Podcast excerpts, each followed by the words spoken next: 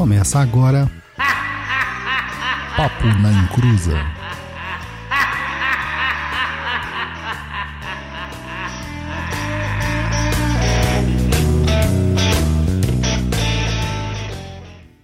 Começou, aqui é o Douglas Rainho e eu espero não tomar quizila.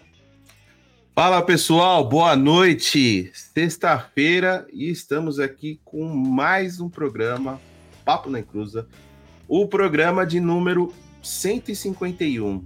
Jesus, cada vez que programa que passa eu fico mais assustado com esses números que a gente alcança. É, japonês, vou até tirar aqui a telinha, cara. É, deixa eu Hum. mudar aqui porque me dá toque. É, vou até meu tirar aqui cabelo. a telinha pra falar com a galera, Hum, porque é uma coisa assim que, mano, 151 programas antes do seu recadinho. O que, que é 151 programas, cara? É programa para um cargaio, tá? A gente tá aí desde 2017? Acho que é isso, né? Fazendo é, lives aqui, né? Com uma média aí de 3 horas, aí dá 453 horas de áudio para vocês. Dividido aí por 24 dias, é como se você ouvisse a gente por quase 19 dias seguidos. E tem gente que pergunta como que a gente consegue dar conta. Né? Tá com dor de ouvido, japonês? não, como a gente com consegue. uma pulga atrás da orelha. ah, como a gente consegue dar conta de fazer podcast, blog, curso, ser pai de santo, trabalhar, ser pai, é, ser marido, namorado, viver a vida. Cara, o que, que você pode falar para essas pessoas japoneses? Que o nosso dia tem 30 horas? Talvez também, né? Ou que a gente faça as coisas de uma forma verdadeira, comprometida, porque aqui tem trabalho, meu filho. É muito trabalho, não dá tempo de ficar esperando para ficar fazendo outras coisas, não. Então a gente foca no trabalho. Às vezes, né? De vez a gente tá ali fazendo uma fofoquinha aqui, uma fofoquinha ali. O que, que a gente tá fazendo? Trabalhando. Malhando. De madrugada, madrugada a gente não tá ali ficando com dor no cotovelo, né? A gente tá fazendo o quê? Trabalhando Malhando. né? Final de semana, que não vou comer aquele churrasco na casa dos parça, nem tomar aquele chazinho. O que, que eu vou fazer? Trabalhar. Vejam, Ai, exe- vejam um exemplo aqui, ó, no grupo aqui dos meus amigos. Todo mundo saiu, tá no bar, foi curtir. E onde estão? Aqui, fazendo programa para vocês. Exatamente. Porque aqui é trabalho, meu filho. Aqui é trabalho. Já diria Murici Ramalho que é trabalho, né? Então, cara, é assim que a gente dá conta de fazer tudo. E você sabe que tem uma coisa assim, é muito característica. Que eu acho que é isso que incomoda muitas pessoas, né? Tudo que nós fazemos é muito bem feito. Então isso incomoda demais as pessoas, né? Mas a gente vai continuar fazendo, porque o público clama pelo Papo na Encruza japonês. Clama pelo Papo na Encruza. Sim, Certo. o pessoal quer, quer nosso conteúdo. Exatamente. Então, já que a gente tá falando aqui, vamos pro seu recado que você fala mais. Bom,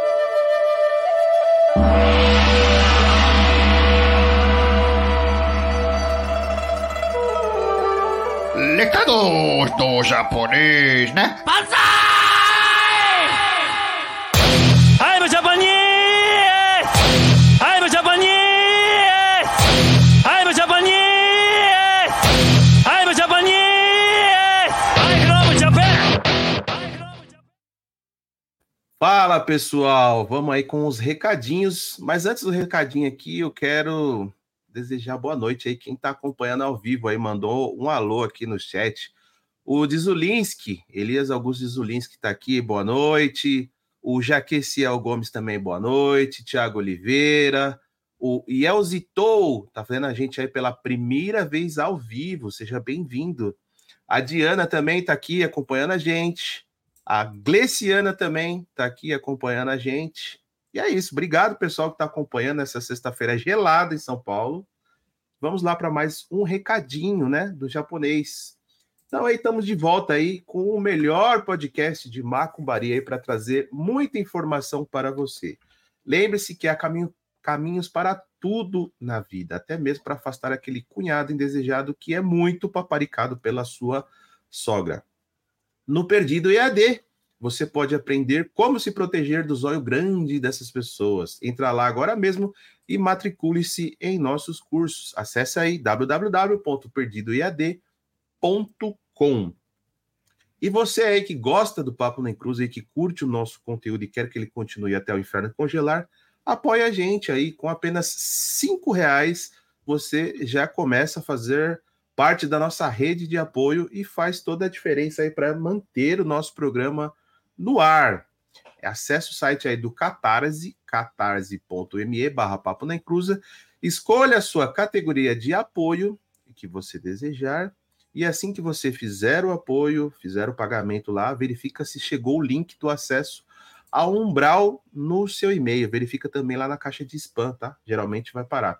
Para quem não sabe o que é Umbral, não sabe aí, nunca ouviu falar, Umbral é o nosso grupo secreto lá no Telegram, né? Onde todos os apoiadores conversam entre si. Tem eu, tem o Douglas lá também.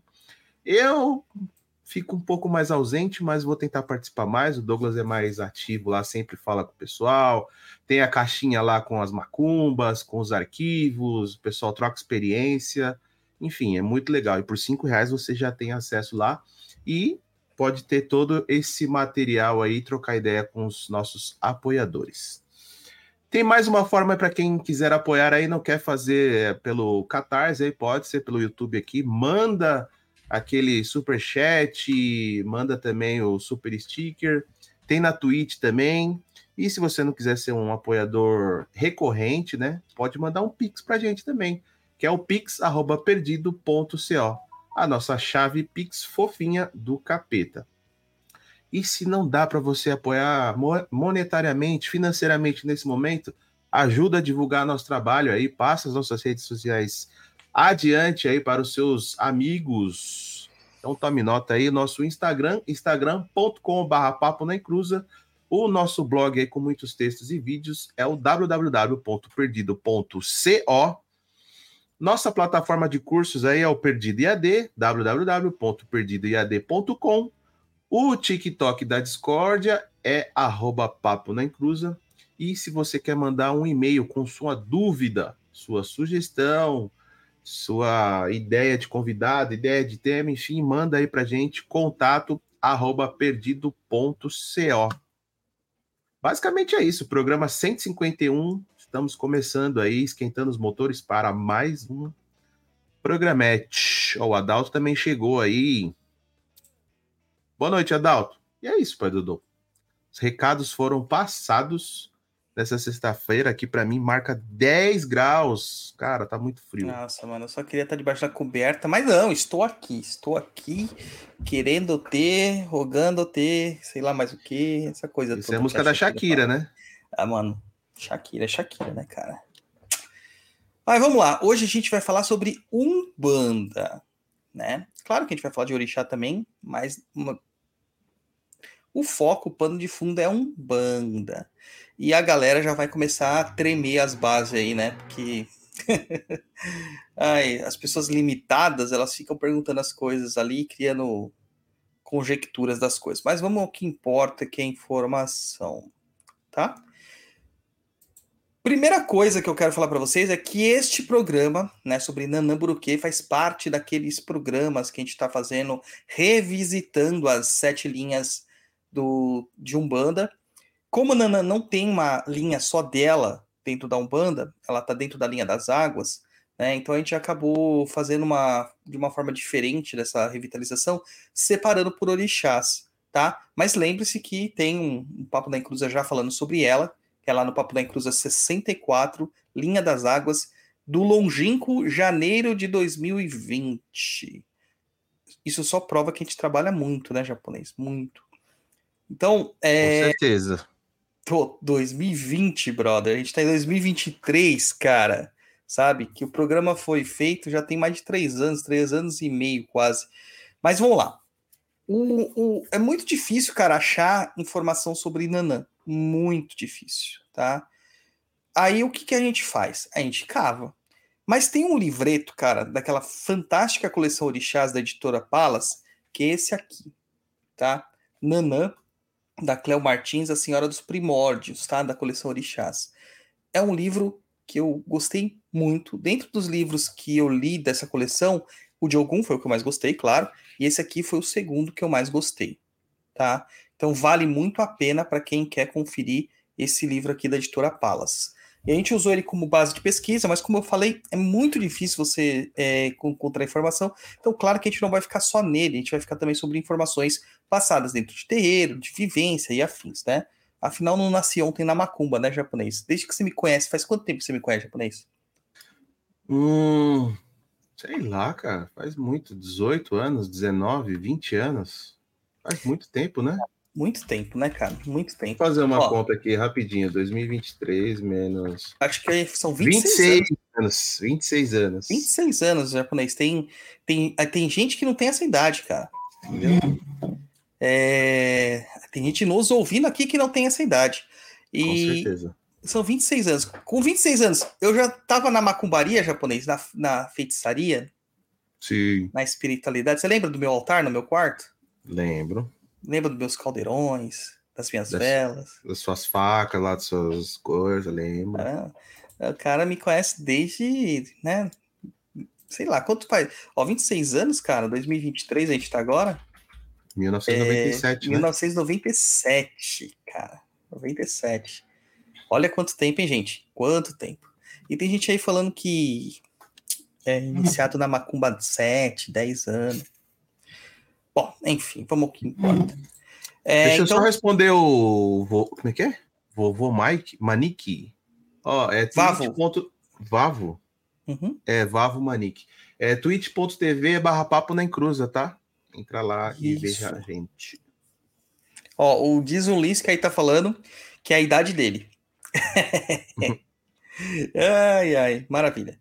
Mas então, Nanã é muito difícil de se encontrar, tá? Mas eu dei a sorte, de certa forma, de vir de um terreiro que, apesar de se chamar tenda, né, é, de Mamãe Oxum, é, tenda de Umbanda, né, templo de Umbanda Mamãe Oxum, ou Casa de Caridade de Nossa Senhora Aparecida, como foi feito depois por causa da perseguição, é, o pai da casa, ele era um filho de Xangô com Nanã. Ó, mais uma pessoa, homem, filho de Nanã.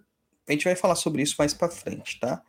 Então, a, a, a, a- essência de Nanã sempre esteve muito presente naquele terreiro sempre esteve muito presente na minha vida, tá? Então, é, eu tive essa sorte que poucas pessoas têm de encontrar um local correto para se enveredar, tá bom? Então, vamos lá. Nanã é a orixá primordial, a mais antiga de todos os orixás, aquela que estava antes do início e que continuará após o fim. Isso gera, né, essa afirmação gera uma dor de cabeça tremenda. Acompanha o raciocínio comigo aqui, ô, ô do Peru. É o seguinte. É dito que o mais velho dos orixás é o Batalá, Oxalá. Captou? Mais velhos é o Batalá. Aquele que primeiro foi exteriorizado de dentro de Olodumare, que é Deus, é o Batalá. Então, exteriorizado, você diz assim, individualizado, nascido, né? A gente pode acreditar como nascido. Como que eu posso dizer que Nanã é a mais antiga de todas? Aí tem um conflito de informações. Tem que checar a origem, né, da informação. Pois é. Mas isso é, coisa, é uma coisa muito comum que acontece na teologia. Isso a gente já vê desde lá da, da, da mitologia grega. Porque. Quando é, por que, que a gente fala muito de mitologia grega? Porque a- são as mesmas coisas, né? É a mesma coisa o, o mito grego com os mitos de orixás e tal? Não, não é. Mas a gente tem uma familiaridade melhor, tá? Com os mitos gregos. Até porque nossa cultura ocidental é baseada é, é, numa cultura latinizada e numa uma cultura helênica, por assim dizer, tá? Então, é, quando a gente fala de teologias, mitologias afins do mundo todo, principalmente na grega, você vai ver lá que tem Zeus. Zeus tem diversos filhos com diversas outras divindades, com seres humanos, com ninfas, né? Com outras deusas. E, cara, isso vira uma bagunça. É, e existem vários, vários mitos formadores, mitos de construção. Por quê? Pelo simples fato de que a gente tem que entender que os povos não eram centralizados. Então, cada região tinha seus mitos particulares, tinha seus deuses particulares, e por aí se criavam histórias sobre essas mitologias. A mesma forma acontecia na África. numa mesma região ali que é chamada de Irobolan- Iru- Orubalândia, você ainda tinha outros povos convivendo ali, como os povos de origem Fon e até os povos Achante, tá? Nessa região aí do Togo, de Gana, de Benin e uma parte da Nigéria. E cada povo tinha os seus mitos, as suas formas de entender as divindades, o seu entendimento. E aí eles contam, recriam e recontam essas histórias. A partir do momento que se encontra com uma outra cultura, um povo A se encontra com um povo B, essas informações se misturam. E a gente tem a sim- assimilação ou a sincretização do mito. Então, quando a gente fala sobre sincretismo, a gente não está diz- dizendo que uma entidade é a outra, mas que elas se aproximam em essência mitológica, tá? Então, essas pessoas que querem acabar com o sincretismo dentro da Umbanda, cara, sinto muito, você está procurando uma pureza que não existe, porque desde a África já há processos sincréticos assimilatórios acontecendo, que é o caso de Nanã. E Nanã é um caso até muito emblemático, muito emblemático, tá? Porque por ser um culto muito antigo, ele acabou se estendendo por grande parte da África, tá? Ele vem ali desde o oeste africano até o leste africano, tá? Vem aqui, ó, pega toda essa porção oeste, é que aqui no vídeo tá ao contrário, né? As pessoas vão achar que eu sou burro. Oeste é, você olha o mapinha da África, é o que tá à esquerda do mapa, tá? É que o vídeo aqui tá invertido. É, e ele pega toda essa parte da esquerda do mapa até a direita do mapa, ali do leste africano, é, próximo ao rio Níger ali, né? É, e chega a beirar até as regiões de, de cultura achante, tá? Foi cultuada essa divindade, que nós chamamos de Nanã, por Yorubás e por Fons, seja ela no Benin ou na Nigéria, no Togo também, né, que são os países que existem hoje lá, mas principalmente em Gana. E quando a gente ouve falar de orixá, cara, a gente ouve falar muito de Nigéria, mas pouco de, é, um pouco menos de Benin, mas cara, Togo e Gana, quase ninguém ouve falar, ninguém ouve falar. Por isso que é importante ter um entendimento não só religioso, mas histórico também das coisas, tá? Então a gente suspeita que o seu culto, né, nós e os estudiosos suspeita que os cultos lá, é, ele começou a ser disseminado é, fortemente dentro de uma região chamada Savé, tá? Porque existem expressões idiomáticas associando o termo nanã, que é grafado, né? Na verdade eles só tinham tradição oral, então não estava escrito, mas hoje nós grafamos de uma forma diferente, tá? Do jeito que a gente fala em português, que lembra um significado ali, tem uma, uma, uma aproximação com o significado de- da palavra idosa na- nas línguas achante, tá? E o Rodrigo Muniz, ele coloca aqui, é, porque Nanã é um vodum. Exatamente. Na verdade, Nanã, não. Nanã é um orixá. Mas a, a, a estrutura né, divina que deu origem a Nanã, inclusive tem até essa questão da Nanamburuque, que é tida como um, um, um- uma certa, certa mística, né? Dizem que não é Nanamburuque, é só Nanã, que Buruque é uma qualidade de Nanã, né? Na verdade, é, esse Fon, né? Essa, essa, esse povo Fon, ele não chamava Nanã, ele chamava Mau ou Mavu, né? Que era divindade parecida com Nanã. Tanto que a gente diz que Nanã é a esposa de Obatalá. Uma das esposas, né? Porque ele tem a outra esposa que é Iemanjá. E na cultura Fon, a cultura dos Voduns, tem um casal primordial que se chama Mavu Olissá. Mavu ou Mabu é Nanã, Olissa é Obatalá, em aproximação sincrética, tá? Aproximação sincrética, tá? E a ideia é que esse culto a essa divindade, que nós vamos dar o nome de Nanã posteriormente, ele começou a ser realmente disseminado lá nessa região, tá? De Savé, com esse outro nome. e que posteriormente, pelo contato entre os povos, foi absorvido pelos povos iorubás, que deu origem ao culto de Nanã Buruki. Aqui eu queria até ler o livro aqui para vocês, páginas 72 e 73 do livro é, da Cléo Martins, que seria muito, muito bom para vocês entenderem. Ó. Seja como for sobre o nome de que responder, uma coisa é certa. Em todas as nações, a referida divindade conserva características semelhantes, sendo a Ayabá dos primórdios. Também é de se notar o fato de que em todas as nações é usada para divindade a mesma saudação. Saluba! O Jejimari cultua Nanã sob as mesmas características de Ayabá e Urubá. Divindade velha, poderosa, mãe de Chapanã, grande Obaluaê, etc. No Jeje do Maranhão, o Minajeje, Nanã é um vodum feminino Nagô, que, embora pertença à família de Davice, chega na linha de Kevioso, a família dos voduns estrangeiros, cujos membros, exceto a Verequetê, são mudos, para que não revelem o segredo da nação. A Verequetê tem o poder de fala e é o intermediário entre os sem fala e os voduns da terra Minajeje. Nanã é classificada como o vodum mais velho da família Nagô, é adorada no Querebetá de Zom... É difícil os nomes, viu? De Zomadonu desde sua fundação, onde também é conhecida pelos nomes Nanambioko, Nanamburuku, Nanamborocô e Nanamborotu.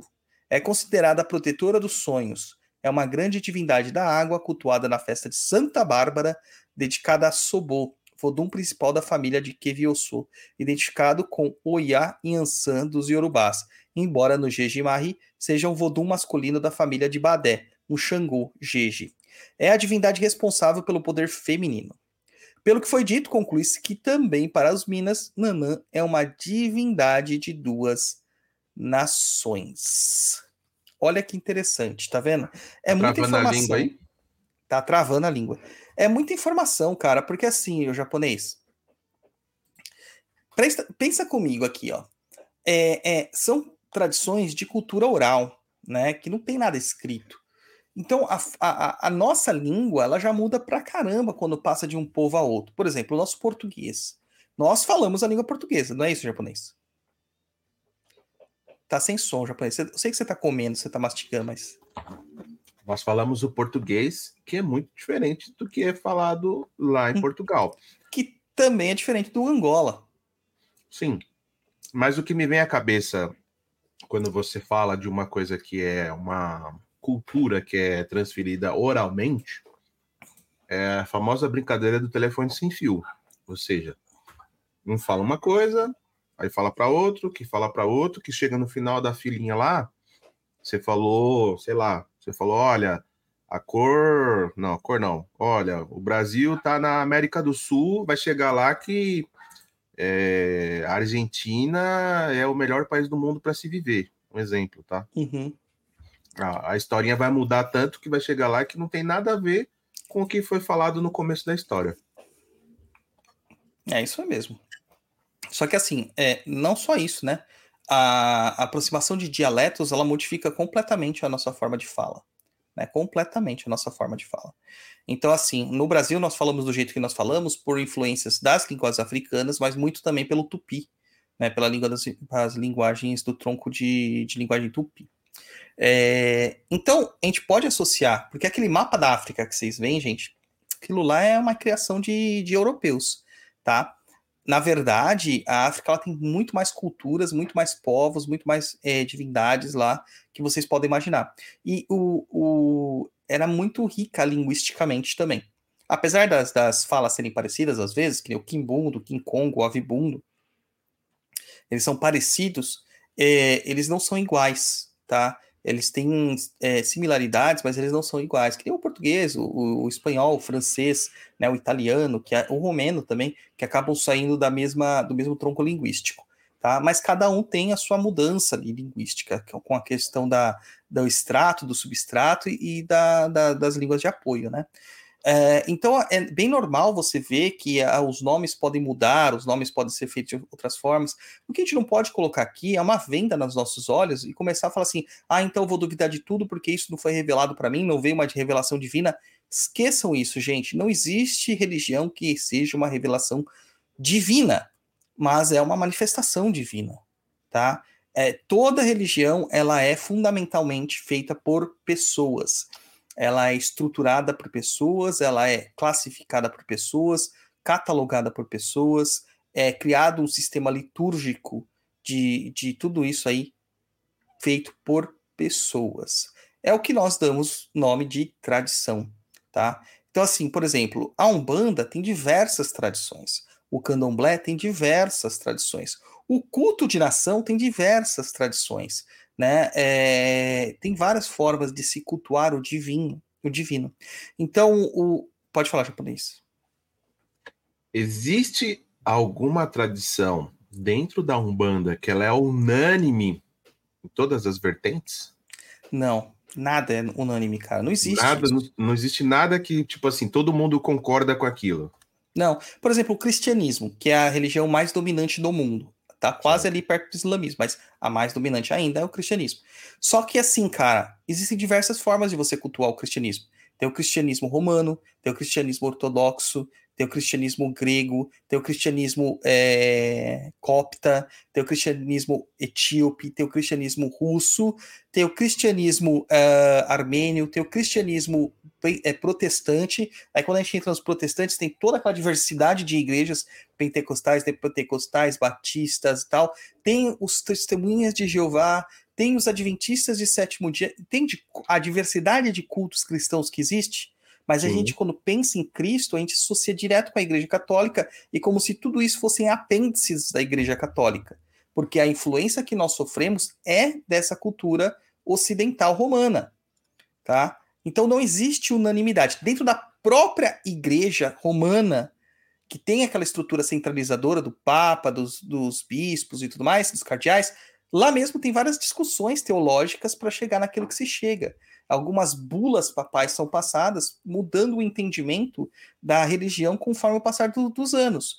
Isso acontece em todas as religiões, tá? E tem muitas coisas nas religiões que a gente faz porque repete, porque não sabe exatamente a origem daquilo, tá? Então na Umbanda, provavelmente, a Umbanda, ela não é uma religião formada, que todo mundo fala do Zélio Fernandinho de Moraes. Não, o Zélio não criou a Umbanda, gente. A Umbanda já é um processo histórico antigo que alguma pessoa já praticava tudo que aquilo que a Umbanda pratica, só não chamava de Umbanda.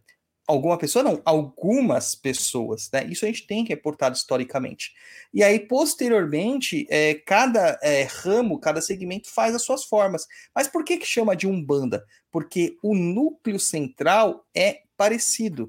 Ou seja, a manifestação de espíritos da terra, como caboclos pretos velhos e outras entidades. Tá? É basicamente isso que é o entendimento, com incorporação, com uso de cânticos e etc e tal. Tem um banda, cara, que a gente pode dizer que não tem orixá.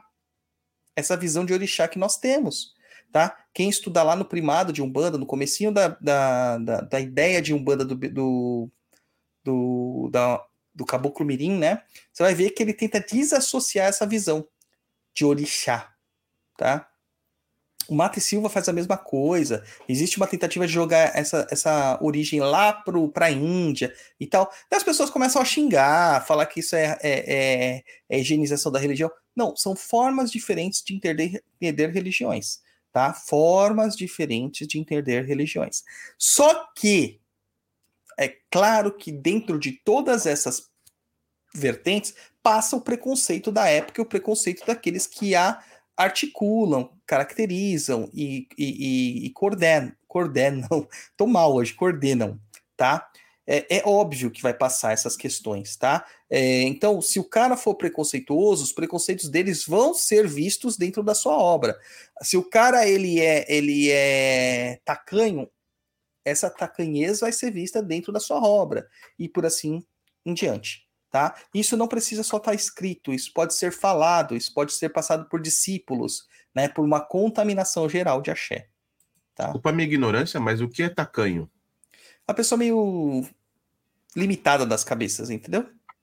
Hum.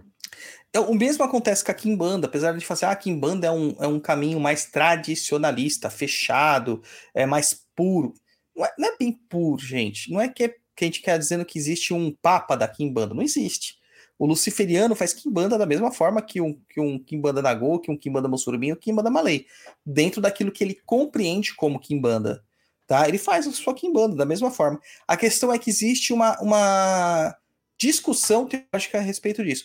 Quando há discussão teológica de bom grado para um benefício mútuo intelectual, é ótimo. O problema é que a maior parte das vezes que a gente discute religião, a gente discute como se a gente estivesse fazendo uma partida de futebol, né? Corinthians e Palmeiras, e dane-se todo o contexto. E não é bem assim, né? É, é, não é bem assim. É uma questão muito mais é, é fluida do que a gente tenta determinar. A questão é que o ser humano não gosta de estar do lado errado das coisas. E mesmo quando ele está do lado errado, ele vai defender com unhas e dentes porque ele, ele não quer ser visto como aquele que perdeu. Tá? Então, ele vai até defender besteiras, ele vai defender bobagens, vai inventar mentiras, vai começar a difamar, é, é para defender aquela situação.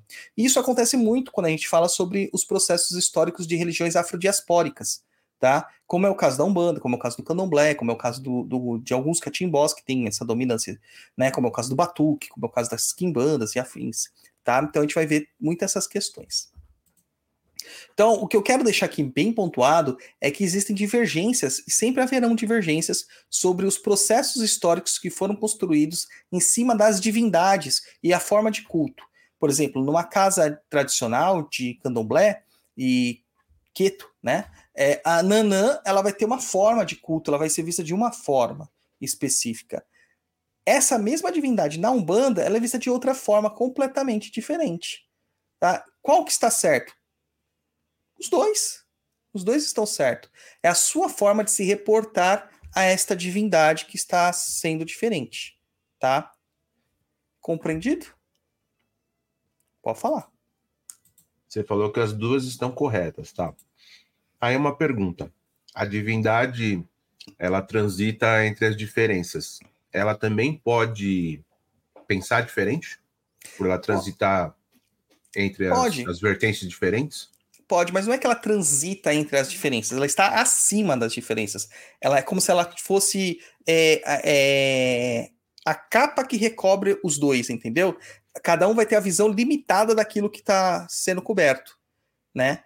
Mas ela, ela tem tá visão do todo, todo, então. Ela não tem a visão, a gente não tem a visão do todo. A divindade tem a visão do todo, né?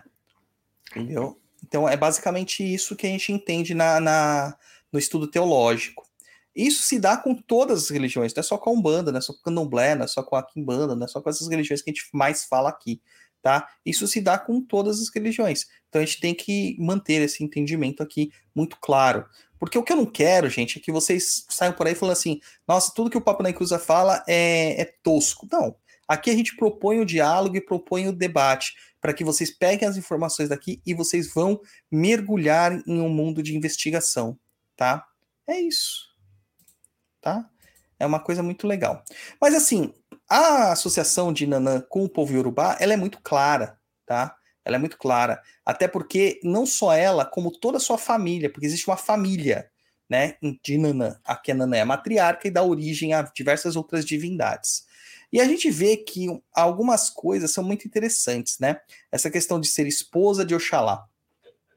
Na cultura urbana, a gente vê que há uma, uma predileção por dizer que o Batalá ele é casado ou marido, esposo de Iemanjá. O Iemanjá é, é sua esposa, tá? Por quê? Oxalá é aquele que dá o sentido da vida, né? Que cria o corpo material e que é o, aquele que carrega o sopro do próprio Olodumare. Já é, Iemanjá, ela é a vida material em si, né? Ela é o processo biológico, o processo vital, o processo da vida. Então é muito fácil a gente associar o Batalá com Iemanjá, por ambos dar, serem é, é, divindades criadoras. Agora, associar com Nanã é uma coisa meio, às vezes, é complicada pelo ponto de vista que a gente tem aqui. Porque Nanã, ela representa o final, representa a morte. Enquanto Iemanjá é vista como uma mulher voluptuosa, sedutora, fértil, Nanã já é vista como a mulher que não dá frutos, né? a mulher seca, estéril e tal, esses nomes que são usados. tá? Então, é, ambas as, as, as orixás, elas têm particularidades com o Obatalá. Então, em muitas vezes a gente associa as duas como esposas de Obatalá, como se o Obatalá tivesse mais de uma esposa, tá? Mais de uma esposa. Então ele teria os dois lados, aquela que dá a vida e aquela que tira a vida.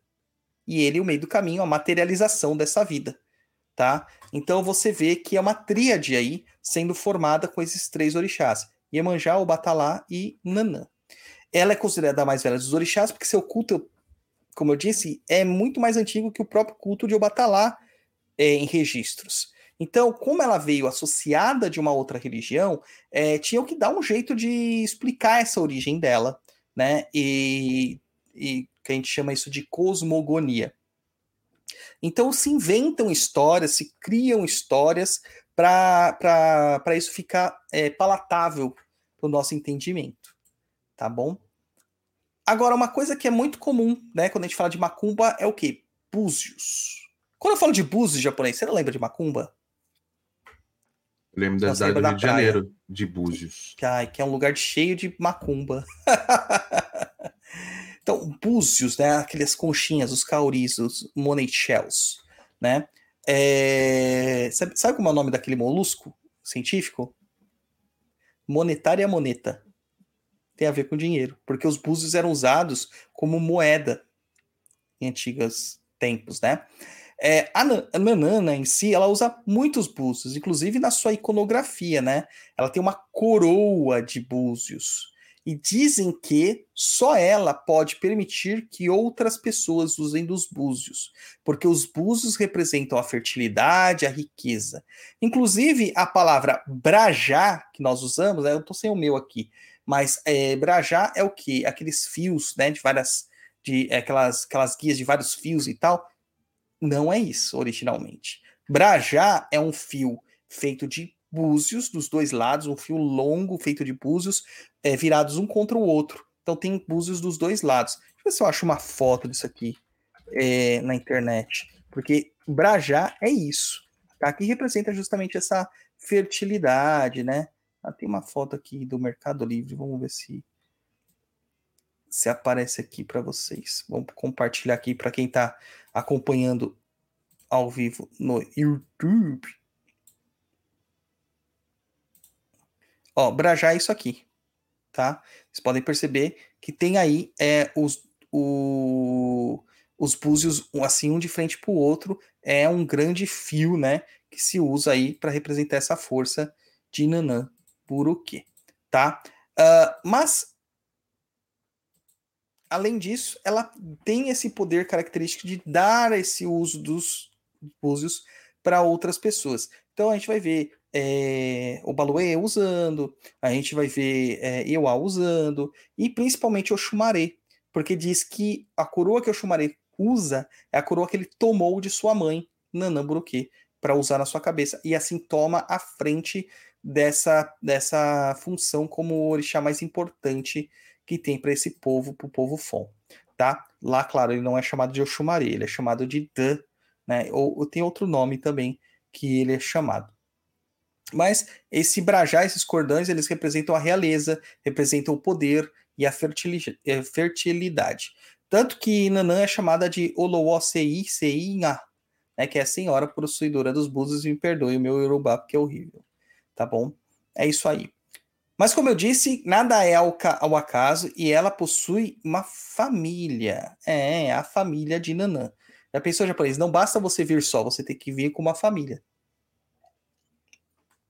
Mas todos nós vemos com uma família, né? Pois é, cara.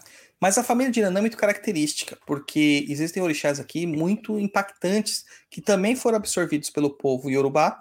Alguns vieram para o Brasil e são cultuados nos candomblés, outros e nas umbandas, outros são esquecidos, outros são mal entendidos, mal interpretados e afins. Na família de Nanã, né, a escritora Cleo Martins, ela se refere a Nanã e os seus filhos como a família pacatinha japonês. Conhece esse termo? Pacato? Você sabe o que é uma pacato?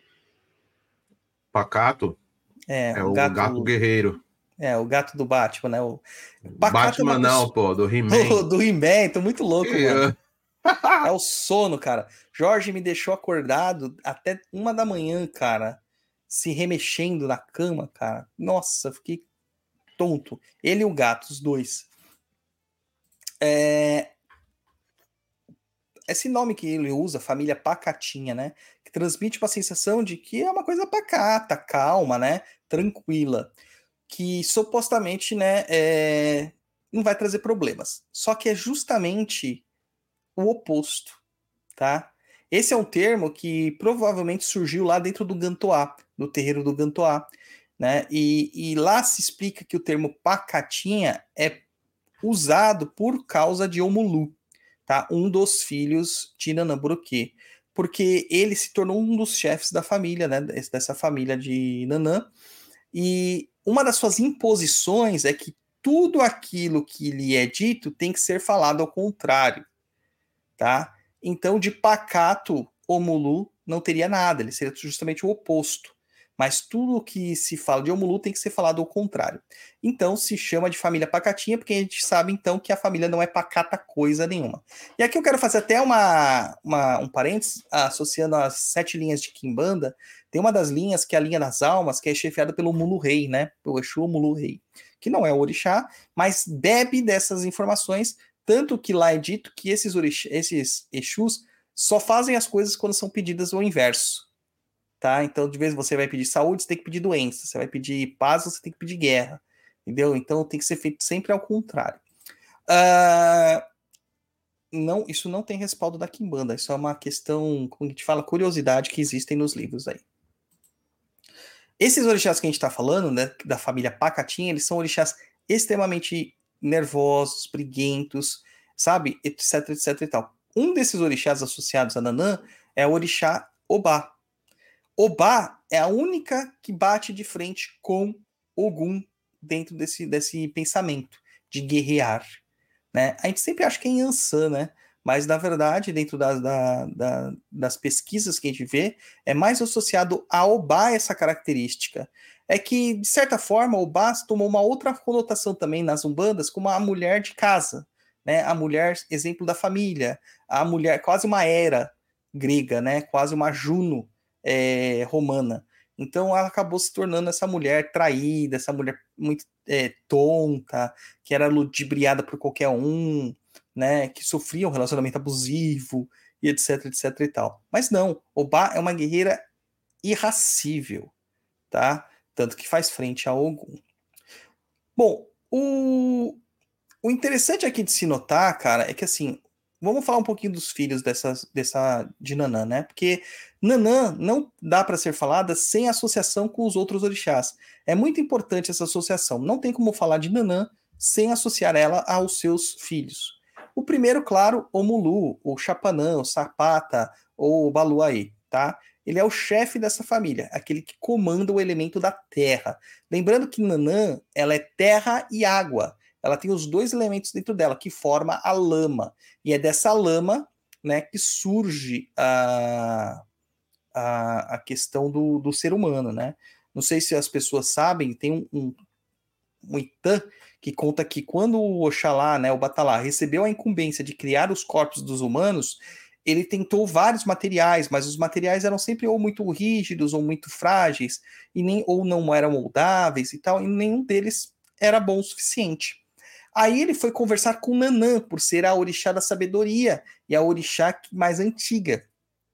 E Nanã lhe disse: Olha, você pode usar das minhas é, das minhas águas, né, do barro, é, para moldar eles. Mas temos que ter um acordo. Assim que o sopro de Olodumare, que é a alma, né, se expirar dentro do corpo material, este corpo material tem que voltar para mim. Isso não lembra muito aquela passagem bíblica do pó viemos, ao pó voltaremos? Só que aqui é da lama viéramos, né? Da lama voltaremos, do barro viemos, ao barro voltaremos.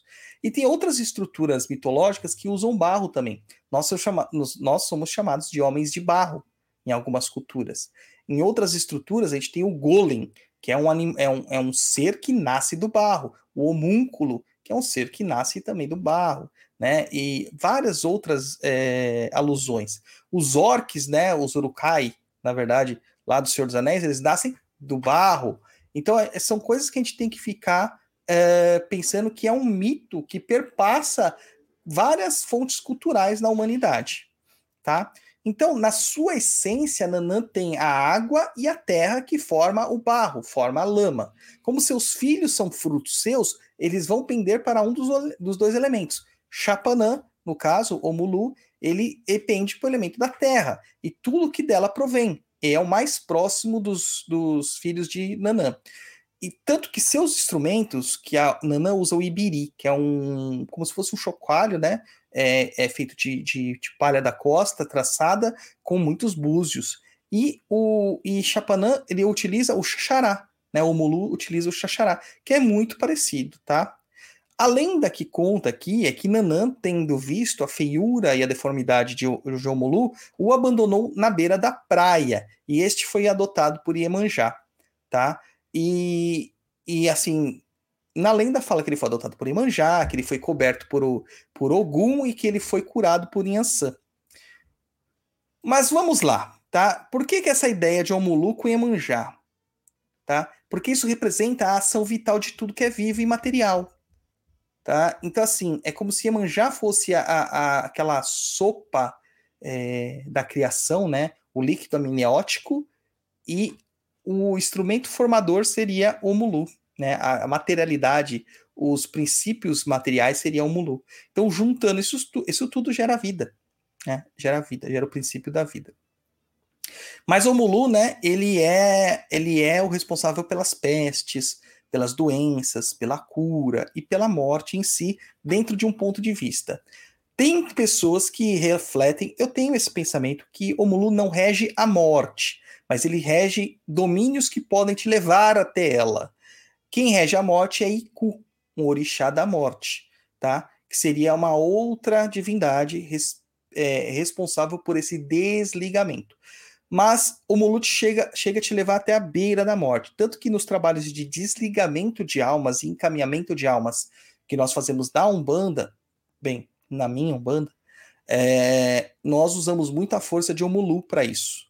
Para que sejam desligados os cordões que prendem a pessoa, a matéria, né? Porque a matéria é campo de Omulu, a alma, tá? Então, o Mulu teria essa responsabilidade de cortar esse fio de prata que liga a nossa alma à nossa matéria, permitindo que a matéria fique aqui, seja degradada e volte para Nanã, e que a alma singre para outros espaços. Tá pegando tudo aí, japonês? Ou tá muito complexo? Um pouco complexo, mas como eu tô olhando aqui a, a pauta, dá para. Ó, o Elzi Tom. Acabei de voltar ao terreiro e tô assistindo esse podcast maravilhoso. E mais alguém aqui que falou que era a primeira vez, cadê? Que eu li. Aí, ó. É o Dennis Vlog, nem acredito, meu primeiro papo nem cruz ao vivo. Tem gente até de outro país aí que eu vi. Tem alguém que tá em Portugal.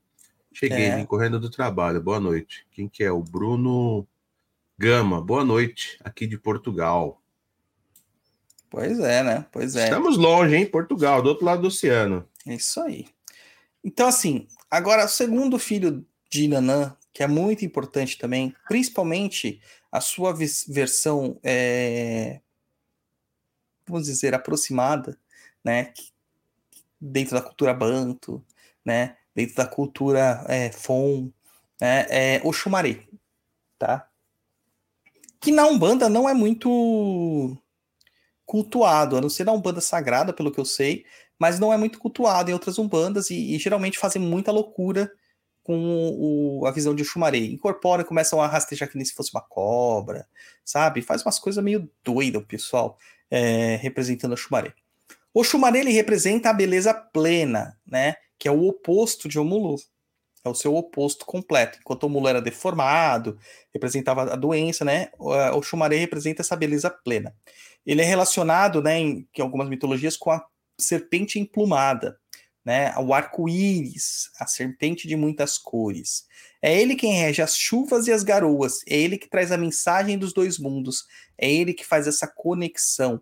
É o poder de Simbi, o poder da magia. É aquele que fertiliza a terra. É como se assim, é, ele sobe aos céus em forma de serpente, ao passar pelas nuvens, né, ele rompe as nuvens e é como se fosse o sêmen dele, que essas garoas, essas gotas de chuva que caem na terra, é, fertilizando a terra e gerando vida, né?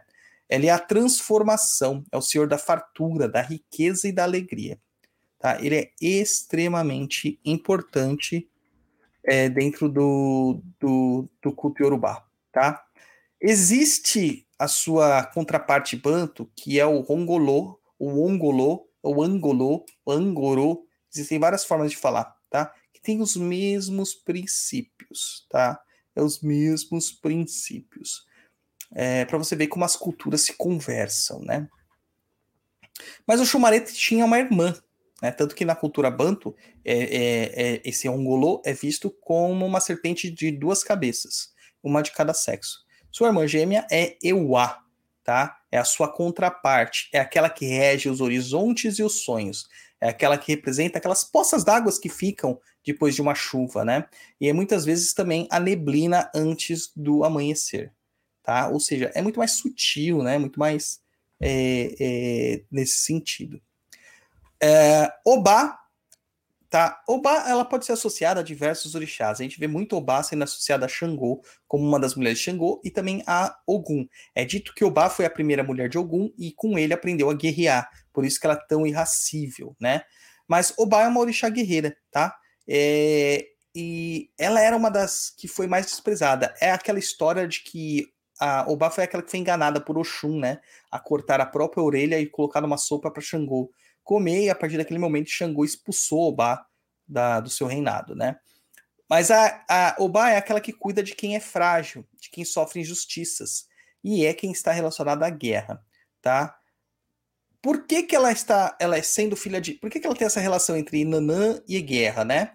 Guerra gera muitas mortes.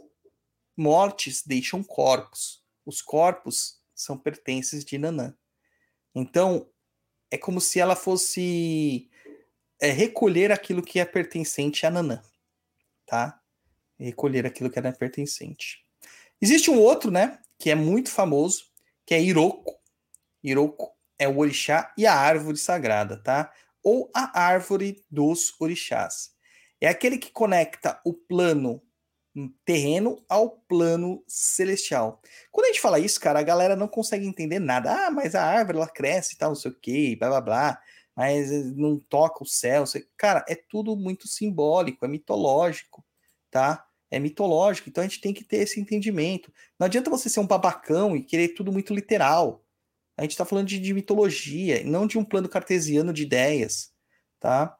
Assim, o, a, a, a árvore do Iroko ela tem raízes muito profundas, que vão lá no centro da Terra, tocando o Mulu, e se estendem até o céu, onde encontra os domínios de Oxumari. Então, é como se, ela, se ele fosse a ponte, realmente, entre o Mulu e Oxumari. Tá?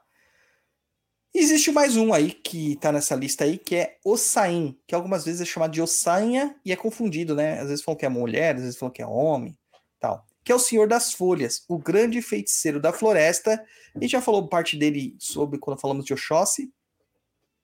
E o que eu quero deixar claro é que, assim, Ossain é extremamente importante, é o Katendê dentro do... Katende ou Katendê dentro dos cultos bantos. Porque a grande magia da Umbanda, do Candomblé e da Quimbanda está na folha, está na erva.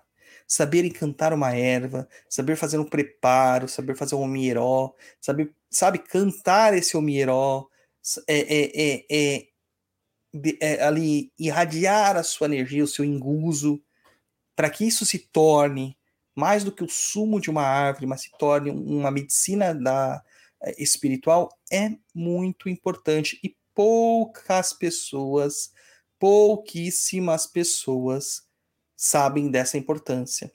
Tá? Todo mundo quer aprender a mexer com vela, quer aprender a fazer sacrifício, quer aprender a fazer uh, cantar e palavras mágicas de poder, e oriquis e tãs, mas não entende a profundidade das folhas. E, cara, não adianta você pegar um catálogo de folhas, fazer um curso de fitobotânica, não adianta você fazer nada disso O que você tem que fazer? Você tem que entender as matas. Você tem que se jogar nas matas. Você tem que observar a mata. Às vezes a gente está passando no meio da mata e nem sabe para que serve, nem sabe o nome da planta. Mas ali a espiritualidade te fala assim: essa planta serve para tal coisa.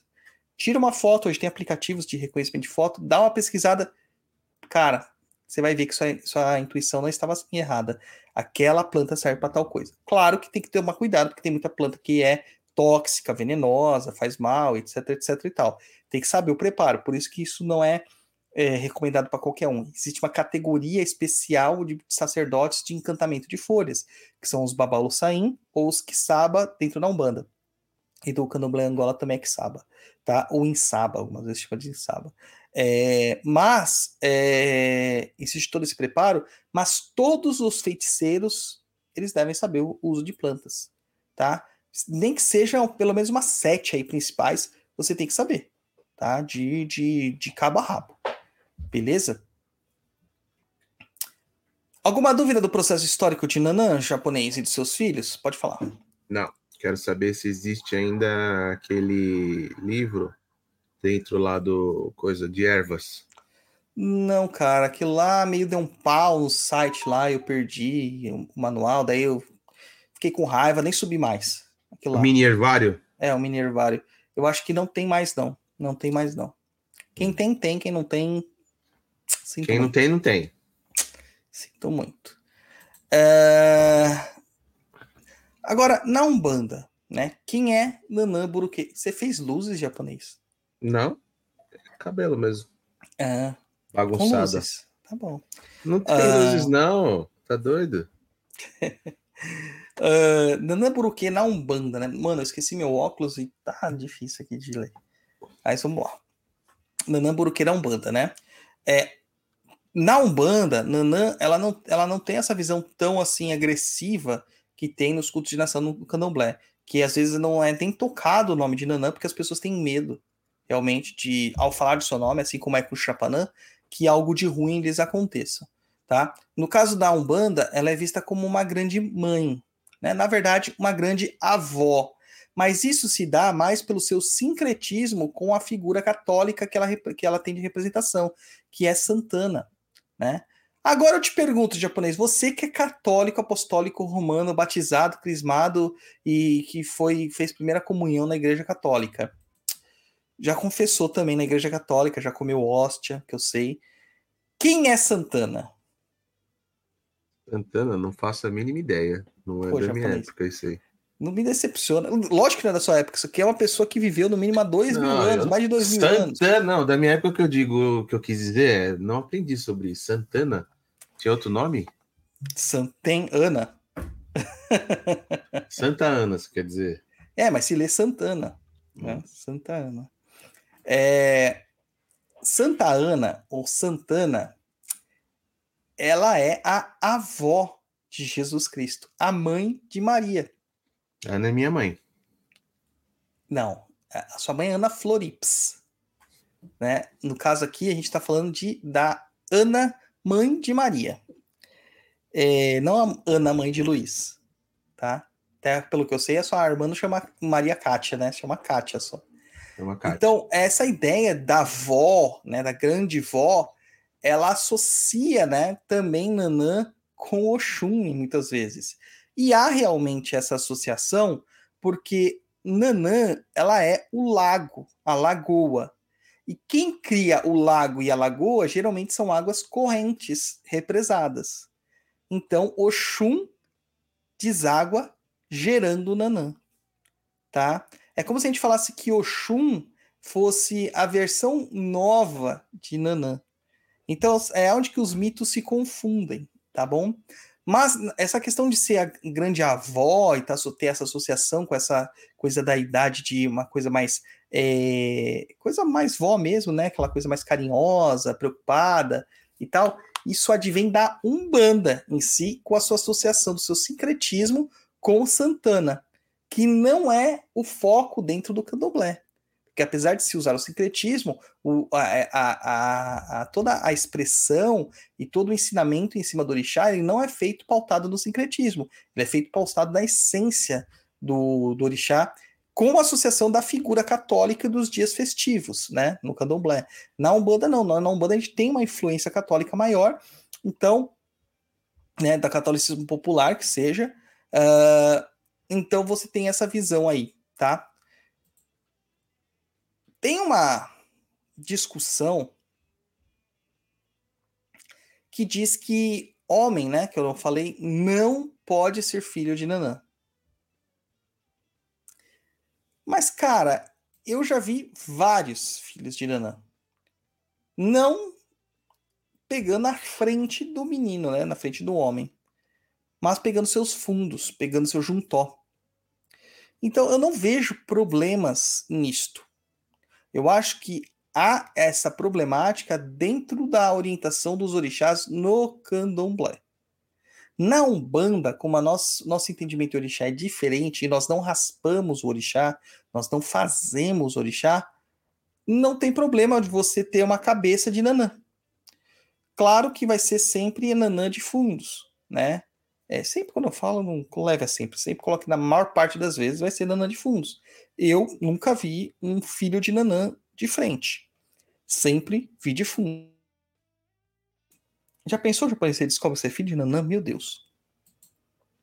E as associações que a gente tem, né? Os domínios que a gente tem dessa orixá, primeiro com lodo, né? Com aquela coisa mais. Quando eu falo lodo para você, o que, que te remete, japonês?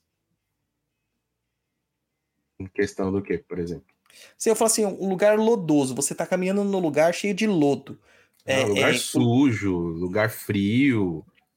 Eu falo assim, você tem lodo até os seus pés, você tenta correr. O que, que você imagina? Você consegue correr? Não, negócio escorregadio, não tem firmeza. É tudo isso que representa o lodo, né? Então essa visão do lodo é justamente isso, aquela coisa mais morosa, dificultosa, pegajosa, sabe? É, e que muitas vezes está oculta. Porque a gente às vezes vê aquele lago lindo. Daí quando você mergulha, mete os pezão lá, lodo no fundo, e que você não consegue mexer os pés, que você fala assim, ai meu Deus, se tiver alguma coisa pegando meu pé. As pessoas que têm esses medos, né, de mergulhar assim e falar assim. Tipo lá no sítio, a hora que você entra no sítio assim, que tem aquele. Ah, lodo. não. Mas lá tem muita coisa, né? Não é só lodo, né? Lá tem árvore, lá tem toco, lá, lá é bem complicado. Lá é um cemitério mesmo em formato de água. É... Ela, pela sua idade, pela questão da idade, ela também representa sabedoria, mas também representa lentidão, velhice e principalmente ambiguidade.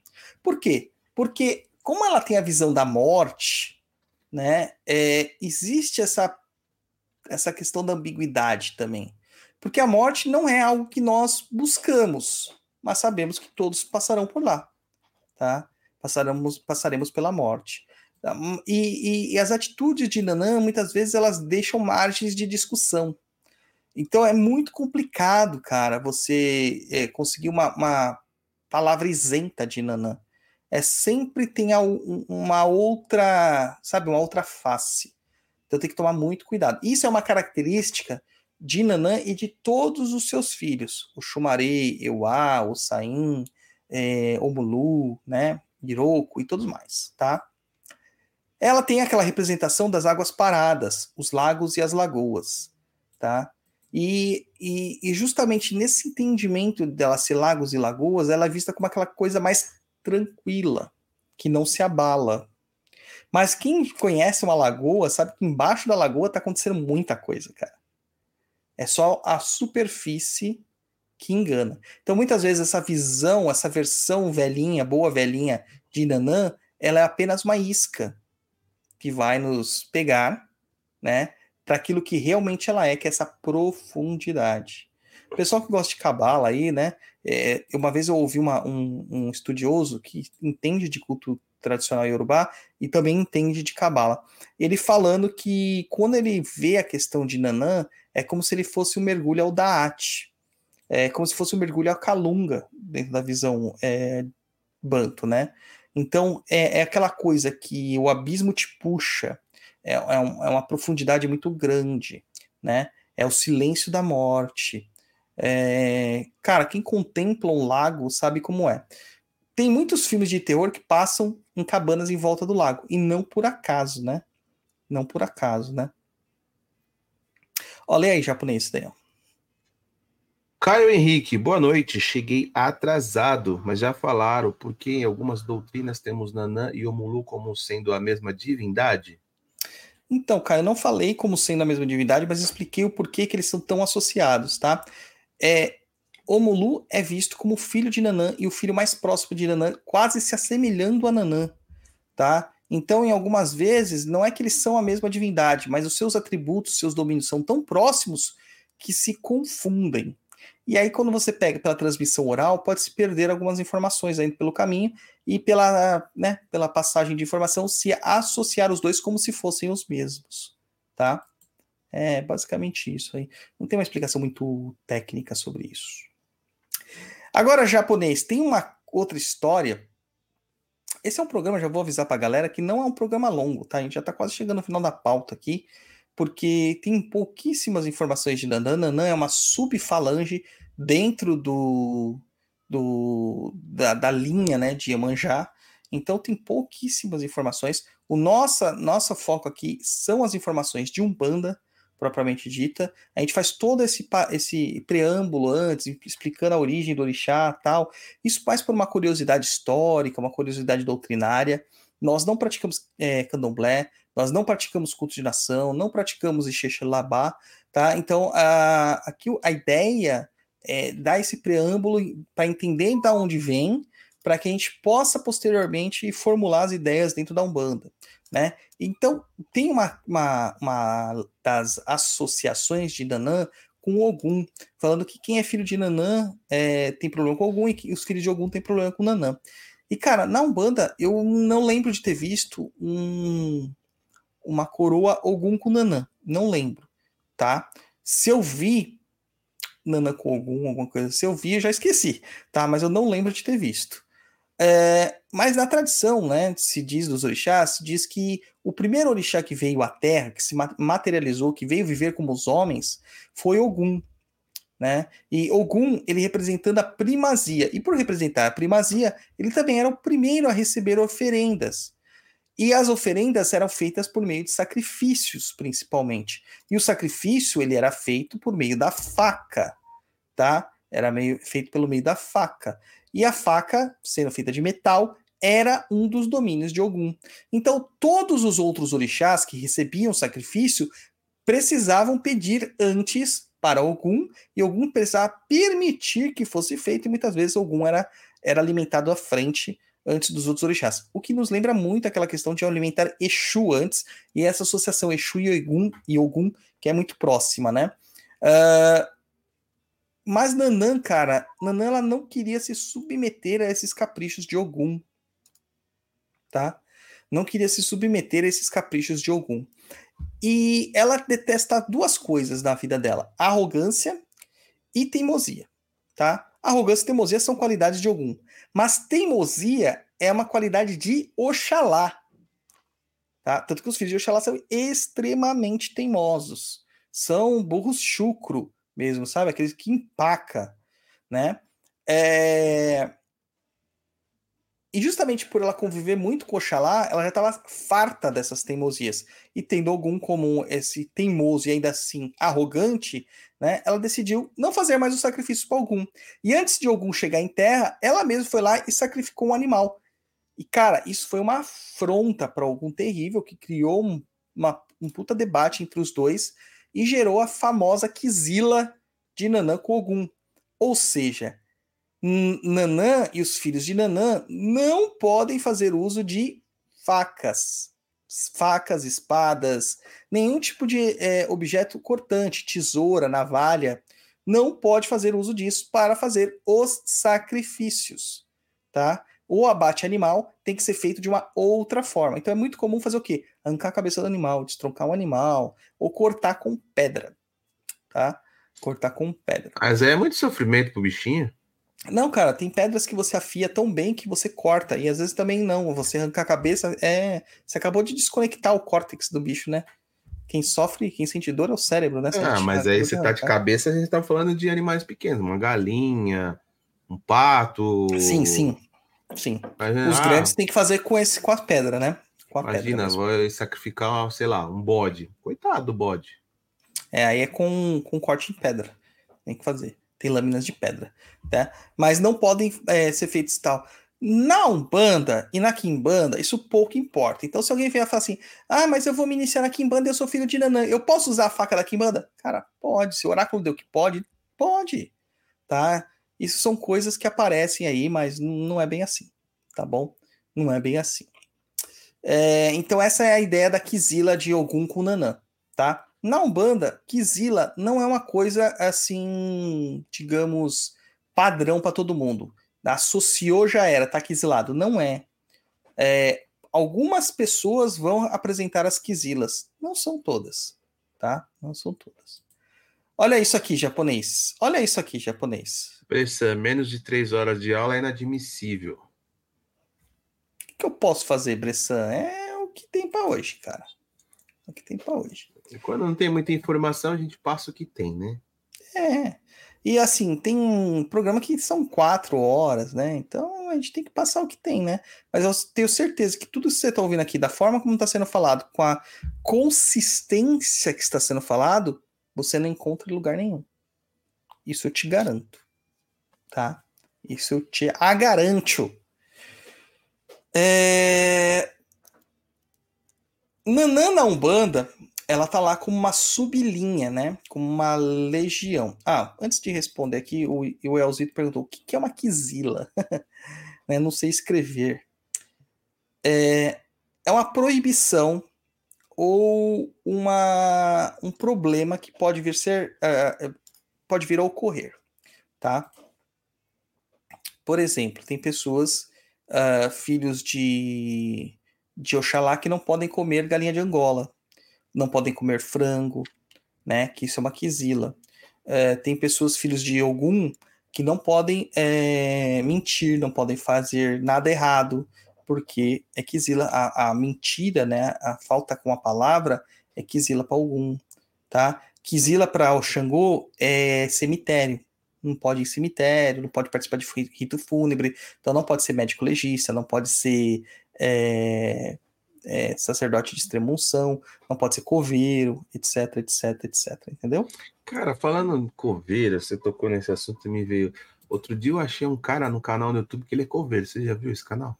Eu vi um TikTok assim, o cara faz exumação e reforma. Nossa, tio.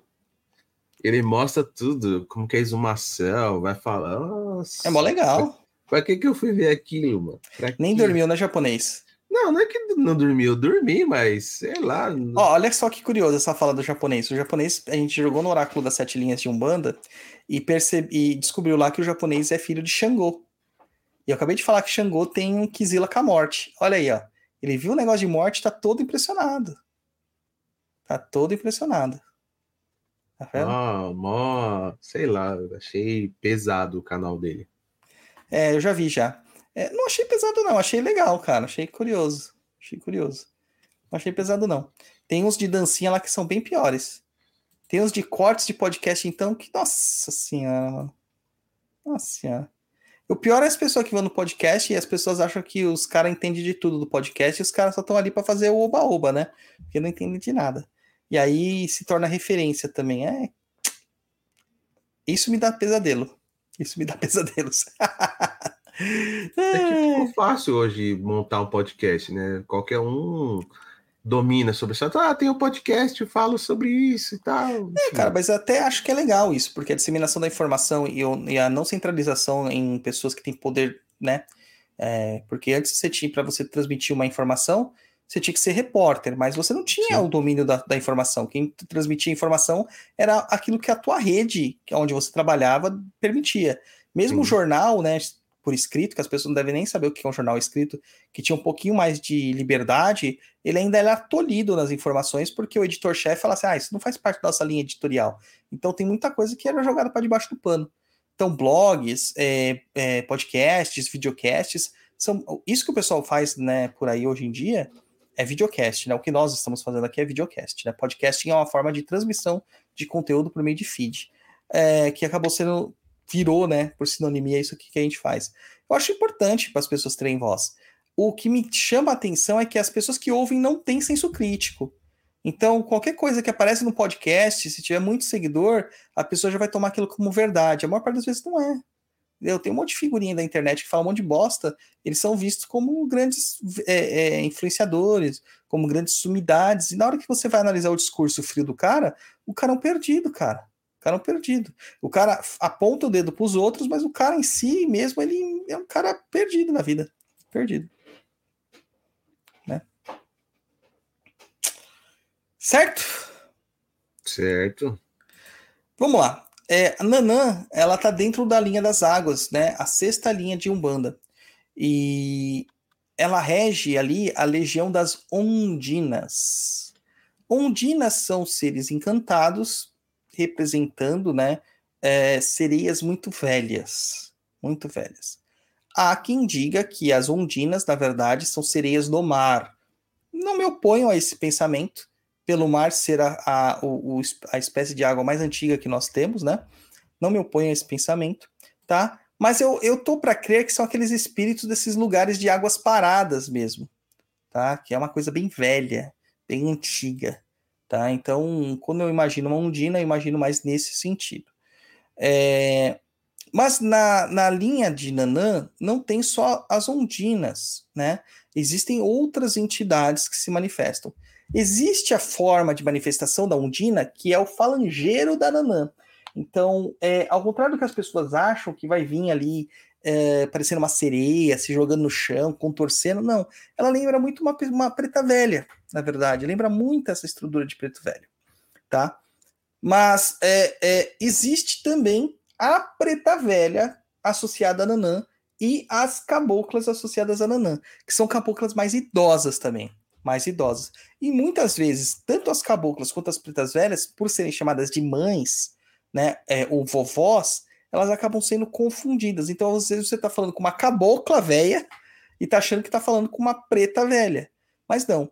Mas como que você identifica, né, quando um preto velho ele tem alguma conexão com o Nanã?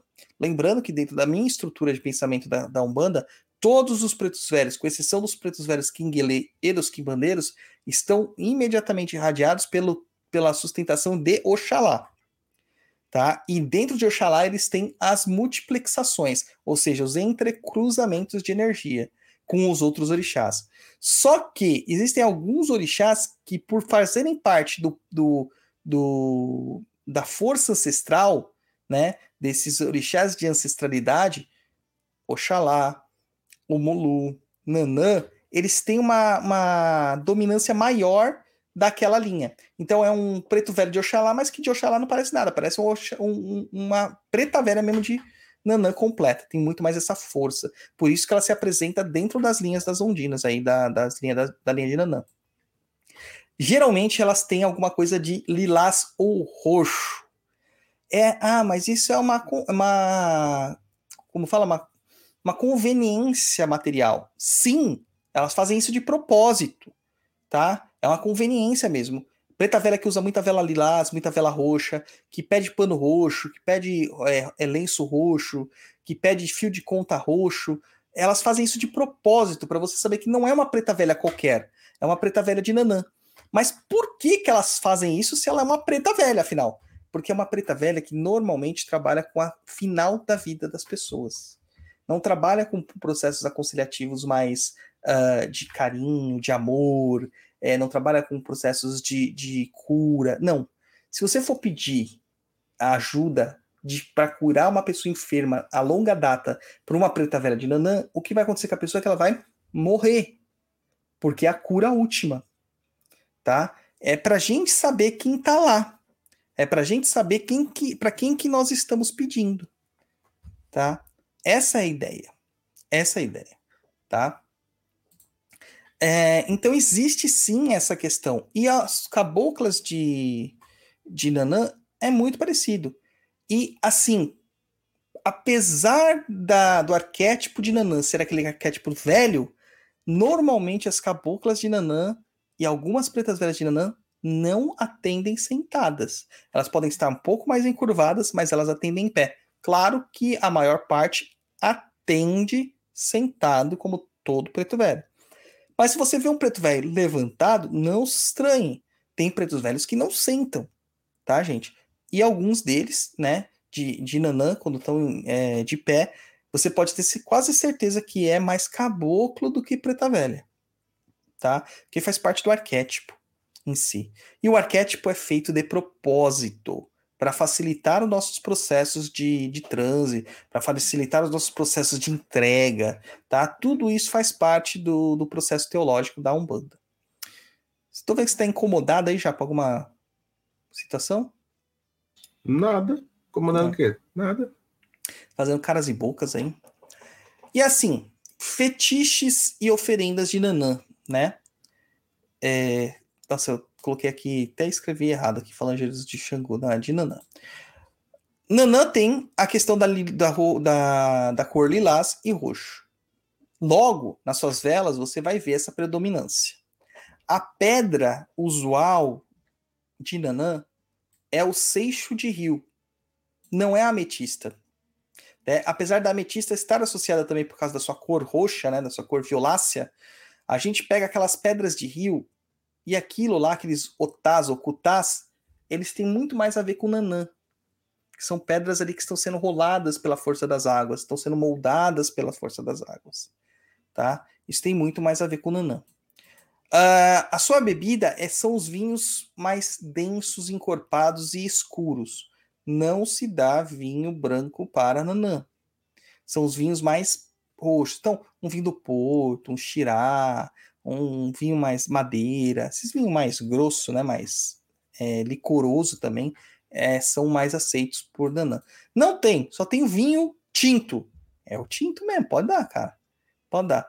Tem é, preta velha de nanã, por exemplo, que isso aqui serve por orixá, mas também pode ser extrapolado para os seus falangeiros. Tem preta velha de nanã, por exemplo, que bebe vinho com café. É, mistura os dois. Eu acho estranho. Mas tem um preta velha que mistura, cara. Tem preta velha que mistura. Na questão do dos símbolos, aí é bem curioso. Porque o símbolo de Nanã é um símbolo estranho, cara, que é o símbolo de dualidade. Que é como se fosse dois parênteses, um do lado, sabe, um puxando o outro, assim. É, é até difícil achar aqui um, um exemplo para vocês, tá? Mas pega os, parênteses, o sinal de parênteses, né? Coloca o, o fecha parênteses e o abre parênteses assim, da esquerda para a direita. E depois junta os dois assim intercalados, né? Aí esse é o símbolo de. Deixa eu ver se eu consigo desenhar aqui, japonês. Que é o símbolo clássico de Nanã, que é o nó, nó dual. Justamente representando aquela ambiguidade de Nanã. Tá? Representando aquela ambiguidade de Nanã. Também tem a pu- ampulheta do tempo. Tá? Que algumas pessoas falam assim, ah, isso é um peixe. Não, é uma ampulheta. Tá? Mas o símbolo maior de Nanã é e sempre será o ibiri que é o seu, o seu instrumento, tá? Ah, mas isso vai vir no ponto riscado? Nem sempre, tá? Nem sempre. O que normalmente vai acontecer é que isso vai estar, de uma certa forma, sendo pedido nas bengalas, por exemplo, do Preto Velho, né? O Preto Velho pede essa bengala. É, a Preta Velha pede essa bengala e tal. Ah, uma outra coisa, né, que é importante falar também, né, japonês? Tem preto velho de nanã? Eu nunca vi, cara. Preta velha eu vi um monte. O preto velho eu nunca vi. Então é bem provável que não tenha mesmo, tá? Que não tenha mesmo. Tô tentando desenhar aqui, japonês. Só que você sabe como eu sou de desenho, né, japonês? Muito bom. Nossa, sou maravilhoso. Maravilhosamente bem. Deixa eu compartilhar minha tela aqui, que eu acho que eu consegui fazer. Se eu chamasse meu filho, ele fazia isso aqui em 5 segundos. Né? Mas como eu não consigo fazer nada. Ó, vou compartilhar meu Photoshop para as pessoas verem. É mais ou menos isso aí, gente. Tá? É mais ou menos isso aí. Uma com as pontinhas mais assim puxadas, tá? Que lembra muito também um formato do, do Ibiri ou de um búzio, tá bom? De um búzio, tá? O Ibiri, ele é muito importante, cara, muito importante, tá? Alimentos de nanã. Normalmente, os alimentos de nanã são os mais moles. É porque daí uma vez eu falei isso para um aluno japonês. A aluno falou assim: é, também, né? Porque é velha, né? Usa dentadura, né? Então não tem dente, tem que comer comida mole, né? Não é nada disso. Que já representa o processo de maturidade do grão. Porque é o último estágio do grão, né? É, Então você vai cozi- cozinhar os grãos a longo tempo. Então você vai fazer isso com feijão fradinho, com milho branco, com é, feijão preto, milho amarelo, sabe? Sempre temperado ali, sempre temperado com uma cebola ralada, tá? Tudo isso refogado depois no azeite de dendê, acrescentado camarão defumado triturado. Você vai pegar aqueles camarões triturados, você vai triturar bem aquilo lá, vai passar numa peneira para tirar as, as barbatanas, né? E aquele pó que sobrar do camarão, você vai misturar ali com azeite de dendê na, no- na refogada que você vai fazer dos alimentos de nanã. Mas a ideia é que todos esses, esses eh, grãos sejam cozidos longamente, longamente. De preferência em panela de barro. E sempre servidos no barro. E sempre com uma colher de pau. tá? Sempre com uma colher de pau. Lê aí, japonês. Bibi Cunha, a Umbanda é maravilhosa. As energias sagradas dos orixás são bênçãos. Nanã é transcendental em suas maravilhas e benesses. Salubá Nanã. Aí, o Gustavo Coelho mandou um super sticker aí de 3 reais. Obrigado, Gustavo. Maravilha. O, Iel- antes de eu ir para a última parte, que vai ser a, a parte do Senta, que lá vem a Macumba. Então já É. deu spoiler aí, já pega o papel e a caneta para anotar, hein? Exatamente. A gente só tem é, uma, dois comentários aqui. Ó. Primeiro esse aqui do o Elias, ó. Lê aí. Elias Augusto Dzizulinski. Aqui na minha cidade, Nossa Senhora Santana é a padroeira da cidade. Aí terá uma procissão de um assentamento de Nanã passando por vários terreiros da cidade. É interessante isso aí para você ver como que os terreiros levam o aceitamento no dia da festa católica. Tem aquela coisa que a gente fala do sincretismo, que as pessoas às vezes tentam diminuir isso aí, né? E, cara, isso faz parte da cultura, né? Não tem como você desassociar. E aí, esse aqui do é o Zitou. Já pensaram no podcast tipo Deriva Flow ou Podpar? E aí, japonês, já pensou já no, podcast lá? Já, já pensou? Falar com o Mítico e com coisa? Não Mas sei nem quem que é, cara. Quem é? o Mítico e o Igão do Podpar. Sei nem quem são, cara. É, mas Nunca acho que nem vi um. não, não, não sei se seria o caso e é o Zitou, porque é, já teve alguém, algumas pessoas que fala de religião lá, mas acho que não é o foco, né? Eles procuram colocar pessoas que têm, vamos dizer assim, popularidade, né? Que tem e talvez nós aqui que fale de Umbanda especificamente não tenha tanto tanta projeção assim para eles colocarem no programa deles, entendeu?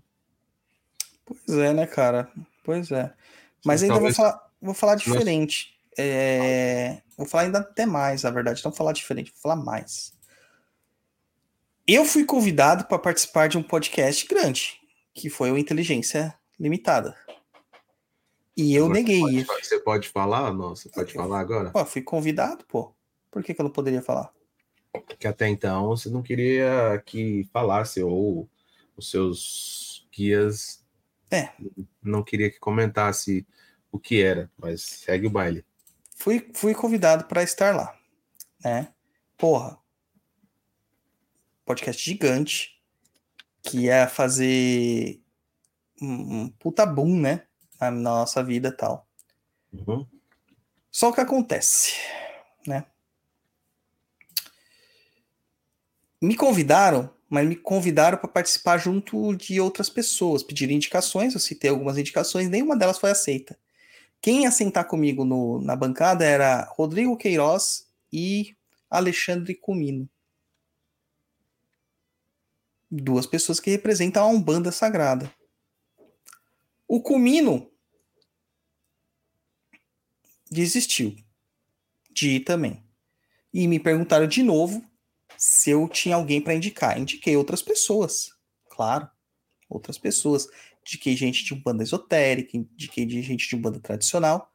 Chamaram o Adriano Camargo, o herveiro da Jurema, que é parça do Rodrigo Queiroz. E aí eu falei assim, beleza, mas vamos lá, com a cara e com a coragem, porque vocês sabem como é, né? Que eu sou assim mesmo, carudo. Só que, cara, no dia, uns dias antes, é, numa consulta oracular, o Rompimato apareceu na minha frente e ele disse: Eu não quero você lá. Eu questionei o porquê que ele não me queria lá. Ele falou assim: Porque nada do que você falar lá vai ser ouvido. Entenderam a dificuldade de que é estar num lugar com uma grande profusão de pessoas? Porque a minha voz ali seria simplesmente calada pelas certezas que a Umbanda Sagrada tem. Nada contra as pessoas, porque eu nem os conheço, né? Nem os conheço pessoalmente. Acho que até seria uma boa discussão é, quando você tem visões diferentes e tal. Mas, cara, o caboclo me proibiu de ir. Se ele me proibiu, é porque alguma coisa tinha. Tá? E aí eu falei que não dava realmente para ir, por questões de pessoais e tal. Agradeci o convite, agradeci mesmo, porque seria uma oportunidade incrível de ir. Tá? Mas ir para podcast, para compor bancada, para ficar fazendo debatezinho ou falando mal dos outros, cara, eu não quero isso. O que eu quero é falar da minha prática, da minha umbanda, da minha quimbanda, da forma como eu enxergo o mundo, da forma como eu enxergo a magia. Essa é a ideia, né? Fui convidado lá por Isto Não É um Podcast. Fui lá, falei. Fui no programa A Encruzilhada, fui lá, falei. Já participei de outros podcasts menores. Todo lugar que me chama eu vou. Porque o que eu quero é falar sobre a Umbanda, é falar sobre a Kimbanda. Eu não vou para ficar dando recados, eu não vou para ficar arranjando encrenca, eu não vou para tentar é, difamar, eu não vou para tentar falar que eu sou melhor que os outros, que a minha é o certo, de todo mundo tá errado. Não. Eu quero falar sobre a minha visão. Eu quero falar sobre a minha experiência, sobre a minha prática, de como eu nasci, como eu fui crescendo com isso, como eu aprendi. Essa é a ideia. Entendeu? É, se me convidarem para ir qualquer um desses, desses podcasts, eu vou. Pode pá, cara, né? O Pode pá era um, se eu não me engano, mandou mensagem pra gente. Só que caiu lá no. no eu acho que era o Podpah japonês, tenho quase certeza. Pode ir Caiu- 7 milhões de inscritos. Então, eu tenho quase certeza que era, mas caiu lá naquele negócio de solicitação do Instagram. Eu não vi quando eu respondi. Também sumiu. E é tão difícil achar mensagem naquele Instagram, cara, porque sei lá o que acontece. As mensagens antigas vão ficando, entendeu? E como a gente recebe muita mensagem, muita mensagem, fica ruim. Tenho quase certeza que foram eles que chamaram, cara. Quase certeza. Mas, cara, quem me chamar, eu tô aí. Eu vou. Só não me coloque na bancada com uma pessoa que vai querer é, é, fazer palco, é, é, colocar o holofote pra cima deles, tal. Não é essa a minha pegada, tá? Eu quero instrução, eu quero crescimento, eu quero progresso. Eu não quero ficar me digladiando, porque se fosse para ir num embate de porrada, né, eu começava a xingar todo mundo na internet. Vocês veem que não é o meu perfil. Não é. Tá? Eu vou lá e dou instrução, eu vou lá e dou ensinamento dentro daquilo que eu compreendo como prático, né? Como funcional. É isso, tá? Por isso que a gente, né, pensar, pensamos. Convites até veio alguns, mas não rolou. Certo? Aí, Japão. Camila da Costa. Camila da Costa. Temos essa visão de Nanã como uma vovó boazinha. Qual o lado obscuro dos filhos de Nanã? Cara, do lado obscuro é justamente essa ambiguidade, né? Você nunca sabe o que um filho de Nã tá pensando. E muitas vezes ele se isola. Ele gosta de ser solitário, de ser fechado nos seus próprios pensamentos. Tá? Douglas, sou muito grato a você por falar do caboclo Rompimatos, Celso Andrade. Trabalho também com o caboclo Rompimato, obrigado pelos seus ensinamentos. É, cara, é um caboclo muito sábio. E a Camila pergunta qual que é o pix do PNE japonês. Pix, arroba, perdido.to. CO. sem o M no final. Final. Certo? Certo. Põe na Ai, tela, Simões. Põe na tela, Simões. Dá trabalho pôr na tela? É que eu fico perdido aqui, cara. É muita informação para uma pessoa só. É. Pix, arroba perdido.co. Tá aí na tela. Maravilha. É, Vamos lá pro centro que lá vem a macumba? Bora, já pegaram papel e caneta, todo mundo? E o guardinha tá passando aqui. É o nosso NPC do programa. Vamos lá.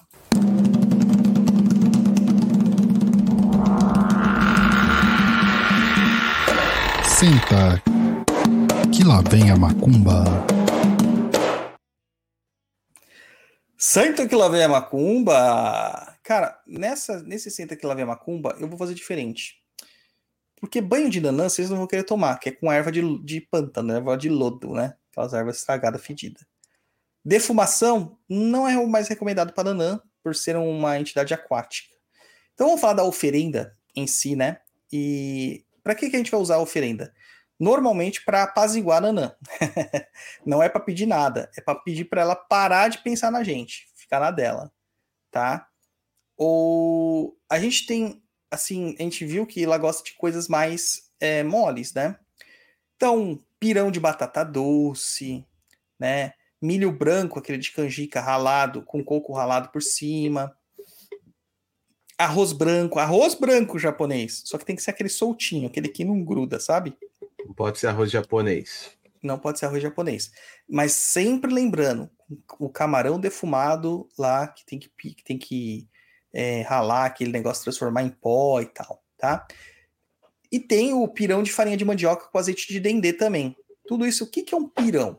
É a massa, né, a farinha desses elementos misturado com líquidos, com água, que você vai engrossando até ficar aquela, aquele, não fica em mingau, não uma forma de mingau, mas fica um pouquinho mais mole que um purê. Isso é um pirão, tá? Mas o que eu mais gosto de fazer para nanã, tá? É, é a quirera de nanã. O, o, se a gente fosse falar assim, qual que é a oferenda mais certa, mais correta para nanã? Cara, não tem muito isso. Mas se fosse para seguir nessa linha de pensamento, seria o aberim de nanã, tanto o branco quanto o vermelho. Só que, cara, isso é tão demorado para fazer, é tão complicado de fazer, que às vezes vão várias etapas e dependendo da casa que te ensina, é de uma forma diferente. Eu prefiro ficar na quirera de nanã, tá? Porque isso é uma oferenda de umbanda. Porque a gente tá usando quirera, que é o que, que é quirera? Aquele milho quebradinho, sabe aquela quirera de, de galinha? Uhum. Né? Aquele milho quebradinho. Canjiquinha. Muitas vezes as pessoas chamam de canjiquinha. Tá, o milho de canjiquinha, que é aquela bem quebradinha. Você vai pegar, a, pode ser a, tanto a branca quanto a amarela. Você vai cozinhar isso aí até isso aí ficar bem mole, tá? Com água, com bastante água. Terminou de cozinhar, o que, que você vai fazer? Você vai pegar uma cebola, ralar a cebola, vai pegar, pegar lá o camarão seco triturado lá, já peneirado, vai misturar tudo com, com um pouquinho de azeite de azeite doce, tá? Que é o azeite de oliva extra virgem. Você vai fazer isso aí e depois você vai misturar todas essas coisas dentro do da canjica ali e deixar mais um tempinho ali até incorporar os sabores, tá bom? Só isso, só isso. E ó, uma dica: comam também isso. Mas se você for comer, você acrescenta uma linguiça, um bacon, uma calabresa, tá? Meu, é uma delícia. É uma delícia, tá? E como você vai servir isso aí? Sempre em prato de barro ou louça. E você tem que sempre colocar folhas por baixo para enfeitar. Não pode ser no barro em cima. Então você vai pegar folhas, tipo alface, couve, vai forrar assim e você vai servir essas coisas por cima. Você pode servir dentro da, da folha da bananeira passada na, no fogo do fogão, assim, né? Para dar aquela amolecida na folha da bananeira, tá? Você pode servir isso dentro da folha da bananeira dobrada, fechar essa folha da bananeira. Pode fazer que nem quando a gente faz com os. Com os ai, com o Zekuru, né? Então você faz com. Esqueci o nome da, da oferenda, cara. Zakassá também, com a folha de bananeira, aquele quadradinho, ou aquele triângulo, você pode fazer tudo isso daí, tá? Mas sempre tem que colocar dentro de algo de barro ou de louça forrado em folhas, tá? Aí serve lá para Nanã, você pode servir para uma, uma entidade de Nanã. Inclusive, pretas velhas de Nanã adoram isso, tá? Adoram comer isso. Algumas pretas velhas gostam de comer com, com os pertences que eu falei, com linguiça, com bacon, com paio, com calabresa defumada, tá? Façam isso, entregue lá para elas e sucesso, meu povo, sucesso, tá? E se- como a gente usa isso aí? Para pacificar aquela força de Nanã. Quando você, por exemplo, terminou um relacionamento muito longo e você precisa que as coisas esfriem, acalmem, tranquilizem. Quando você passou por um- uma doença na família muito ferrada, crônica, muito assim prolongada, que você quer que as coisas acalmem. Ou quando essas coisas estão acontecendo muito forte, né? Tem muita doença na casa, tem muita briga, muita desavença. Aí você também faz tudo isso aí para dar uma tranquilizada, que vai ajudar demais todos vocês, tá? Esse aí é o senta que lá vem a macumba. E aí, japonês? Gostou? Muito bom. As pessoas não fizeram perguntas. Não, é porque Nanã, cara, é um termo tão. É um tema tão obscuro que as pessoas não sabiam nem o que perguntar, pra te falar a verdade. Entendeu? Te garanto que é isso aí. O Elifas coloca aqui. Colocar metal na oferenda de Nanã dá ruim? Já falamos isso lá no começo. Sim. Dá. Vanessa Azevedo. Nanã pode agir na água parada, perto da cachoeira, aquela entre as pedras que vira lama? Com certeza. Tá? Com certeza. O Adalto perguntou aqui se filho de Nanã é chato e resmungão. Não, esse é o tio Oxalá. Esse é o Oxalá. Tá certo? Bom, japonês, é isso aí, meu caro Padawan. Esse aqui foi um programa curto, né? Mas, cara, é um programa que você não vai encontrar aí falando de Nanã, tá? E aí, japonês, dê suas considerações finais. Vou fazer uma pergunta aqui, ó, por último. O que pedir para Nanã? Acabei de falar. Acabei de falar. Quando as coisas estão muito difíceis, você precisa de calmaria, tranquilidade, sabedoria, desligamento, etc. Acabei de falar. que foi, japonês? Bom, nada. Vamos lá, sextou, né, pessoal? Sextou, sexta-feira chegou, tá frio em São Paulo, tá frio no Brasil, o tempo tá maluco. Mas obrigado aí todo mundo que acompanhou a gente ao vivo aí, quem mandou superchat, quem mandou pergunta, dúvida. Agradecer sempre os nossos apoiadores aí que ajudam a gente a manter. Se você não é apoiador, considere-se aí ser um apoiador e ajudar a gente a manter este programa no ar. E é isso, você que vai ver numa outra oportunidade, né? Ouvir numa outra oportunidade. Muito obrigado também. E acho que é só. Acho que é só, né? Cara, eu queria falar um negócio pra galera aí. É... Ó, o Celso falou aqui, manda um abraço pra São Roque. Abraço, São Roque. Um abraço para São Roque, tem onde tem a pista de esqui, Ski Mountain Park. São Roque também é terra do vinho, se eu não me engano, né? Tem um Do negócio de vinho. vinho lá. É. São, São Roque. Roque, que é associado muitas vezes ao Mulu, cara. Tá? São Roque, né? O ajudante do Silvio Santos lá. Roque! Isso aí é o seu rock. Roque! É, eu queria falar só alguma coisa assim que as pessoas que estão procurando oráculo comigo e falar assim, poxa, mas só tem é, agenda para agosto agora, final de agosto. Cara, é isso mesmo. Ah, não tem um encaixe? Cara, não tem, porque eu já fiz os encaixes que tinha. Ah, quando tiver uma desistência, você me avisa? Não, porque não tem desistências, tá? Não tem desistências. É, então, pra galera que tá marcando aí comigo esses dias, cara, vai ficar muito difícil mesmo. É, vocês têm que fazer a reserva com muita antecedência. Ah, mas é um caso de vida ou morte, muito urgente, eu preciso disso sim. Daí eu peço para entrar em contato lá no covadetiriri.com.br, tem o linkzinho do WhatsApp. Fala lá Caingal Acamu para ver se tem agenda. Se não tem, cara, a gente dá um jeito, eu encaminho para ela fazer a leitura. Mas assim, tem que passar por mim porque eu encaminho para as pessoas que eu tenho confiança, tá? encaminho para ela, encaminho para o Maua lá, que são os sacerdotes que trabalham diretamente comigo na cova, tá? Para fazer a leitura, porque todos os trabalhos a gente faz em conjunto ali, uh, na necessidade, tá? Então tá sempre sobre minha supervisão. Mas infelizmente não dá para ler para todo mundo. E assim, vai lá, e agenda mesmo para mais adiante, tá?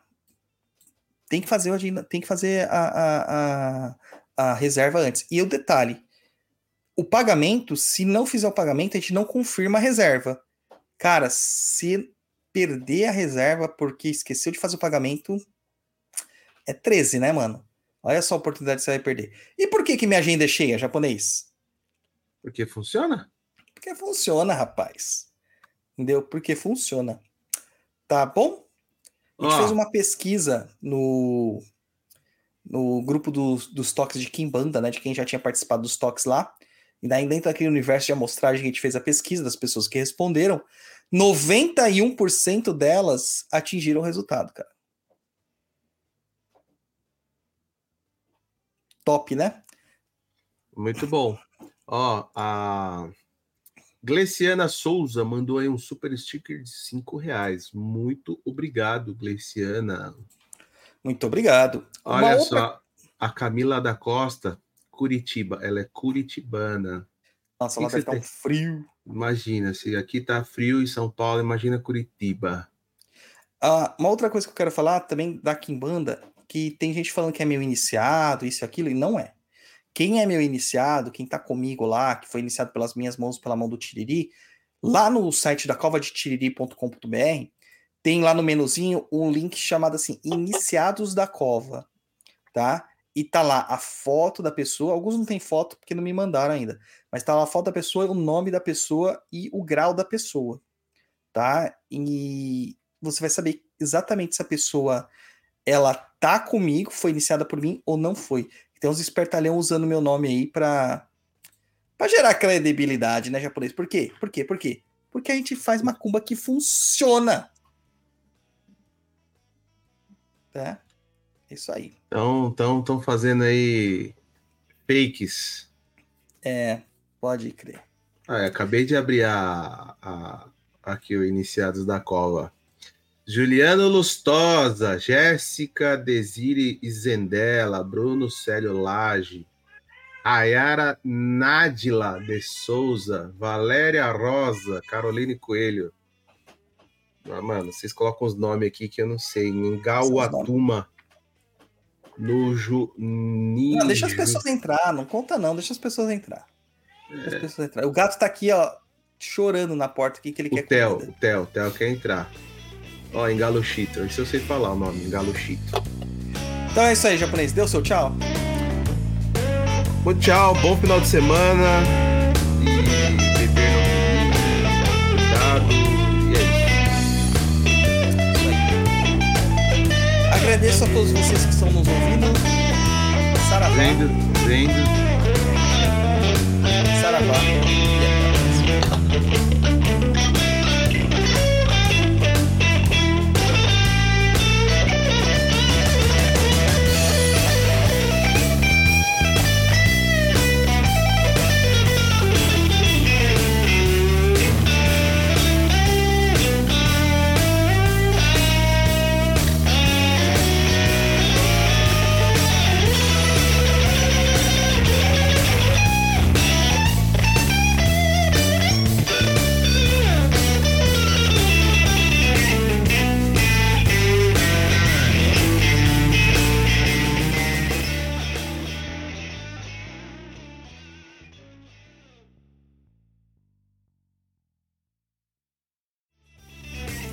Você acabou de ouvir Papo na Encruza. Acesse www.paponaencruza.com.